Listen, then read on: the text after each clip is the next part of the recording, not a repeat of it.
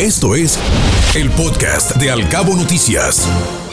Mauricio Pérez Alicrup, presidente del Consejo de Administración de la Asociación de Hoteles, está con nosotros y nos da mucho gusto saludarlo. Don Mauricio, qué gusto. Gracias por tomar la llamada. Muchísimas gracias a ustedes por invitarme. Buenos días a todo el público. Al contrario, usted por aceptar la invitación. Luego del caos vehicular que vivimos el día de ayer, platíquenos cuál ha sido la afectación al sector turístico. Muy bien, mira, eh, obviamente que estamos eh, todavía eh, viendo cuál va a ser la afectación. realmente ayer se perdieron, tuvimos que dejar algunos algunos turistas en tierra, perdieron sus vuelos. obviamente eso contrae responsabilidad hacia hacia el destino para que la mala experiencia que vivieron, pues de alguna manera puedan cambiarla. Eh, obviamente también eh, creo que lo, lo importante es las pérdidas que se generaron localmente. Eh, obviamente muchos trabajadores no pudieron llegar a su en su horario regular de trabajo. Hubo, como todos sabemos, mucha molestia de, de todos los que no estamos involucrados en este asunto y que nos hicieron formar parte al, al hacer este bloqueo. Pero lo más importante, Ana Bárbara, y que no tiene, no, no, no podemos ponerle una cifra, es la, la, lo que esto provoca en la confianza del turista para visitarnos. Esa es la, principal pérdida que, vamos a tener con esto.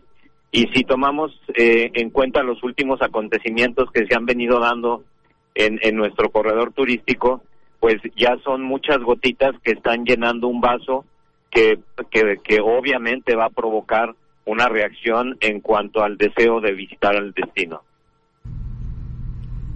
Aproximadamente, ¿cuántos turistas nos dice Mauricio que quedaron varados aquí en el destino por no poder llegar al aeropuerto?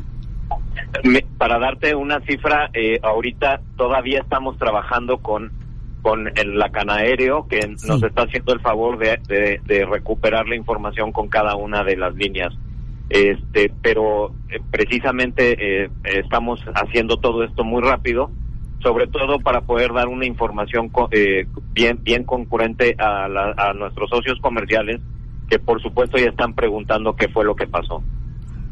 ¿Tuvieron reacciones por parte de los turistas como asociación de hoteles? ¿Les llegaron quejas o algún comentario? Sí, en la, eh, obviamente ya tenemos reacción en la encuesta de salida, en donde ya ya ya había eh, ya habíamos notado, como lo comentamos en la mesa de diálogo, lo comentó eh, Rodrigo Esponda, ya habíamos nosotros percibido que ya empezaba a haber quejas de, del tema de la circulación en, en, el corredor turístico y bueno, obviamente ayer las, las personas que se quedaron ahí eh, sin alcanzar su vuelo, las líneas aéreas nos hicieron un, un gran apoyo al, al reacomodarlos en otros vuelos antes de dejarlos varados en el destino y todo, obviamente todo esto, ellos dejan comentarios muy negativos que pues nos va a costar mucho trabajo. Eh, recuerden que siempre en, en, cuestión de servicio un, un comentario negativo te hace eh, diez veces más daño que un comentario positivo. Así es.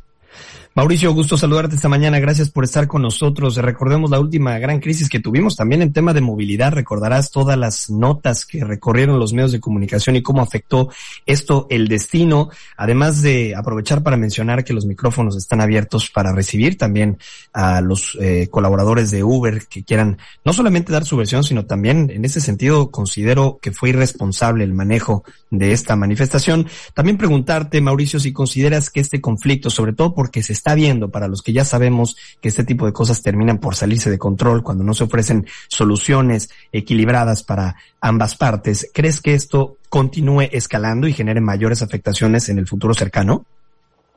Mira, yo, yo sí, sí creo que, que debe de existir la voluntad, eh, sobre todo tenemos que poner los, los, ojos en donde está la responsabilidad de, de crear una solución definitiva para esto y es, es obviamente esta, esta salida es la ley de movilidad que está estacionada en el Congreso. Entonces creo que, que eh, es una buena oportunidad para que este Congreso actual nos, nos haga una demostración de que realmente tiene ganas de, de apoyar al destino, de apoyar a, a, Baja California Sur, haciendo ya un trabajo eh, ejemplar y sacando la ley de, de movilidad adelante para que estos problemas ya ya se extingan, ¿no? O sea, no no no es un tema de darle la razón a unos y quitarle la razón a otros. Aquí el tema es simplemente que todo todo se tiene que ir modernizando.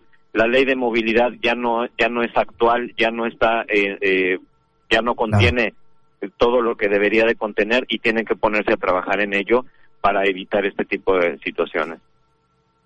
Mauricio, eh, están llegando comentarios a través de las diversas vías de comunicación. Dicen que esto no fue una manifestación, sino fue un bloqueo a las vías de comunicación. ¿Qué opina al respecto?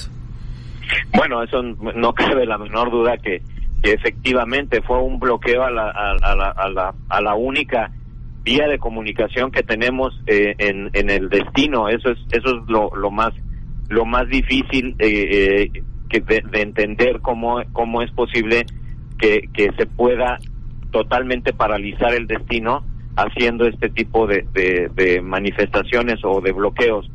Yo, yo, yo lo que, lo que sí, el mensaje que manda la Asociación de Hoteles es de que eh, el destino es muy noble. No, eh, después de una pandemia tenemos números extraordinarios.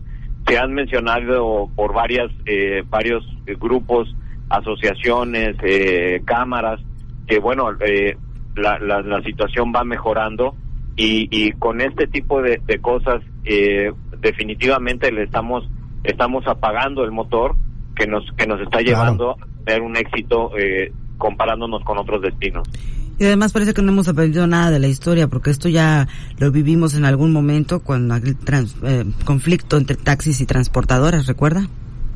Sí, por supuesto. Ayer precisamente cuando estábamos eh, intentando persuadir a las a, a, las personas que estaban haciendo este paro eh, salió ese tema al escritorio eh, comentando pues yo no sé qué está pasando en México que nos estamos regresando a, a, administraciones anteriores en donde pues si ya vivimos todos estos estos por supuesto. momentos históricamente mostraron que era un, fue un error manejarlo de esa forma ¿por qué lo volvemos a hacer igual no ¿Qué tendría que pasar para que esto no vuelva a suceder jamás en aras del beneficio del destino?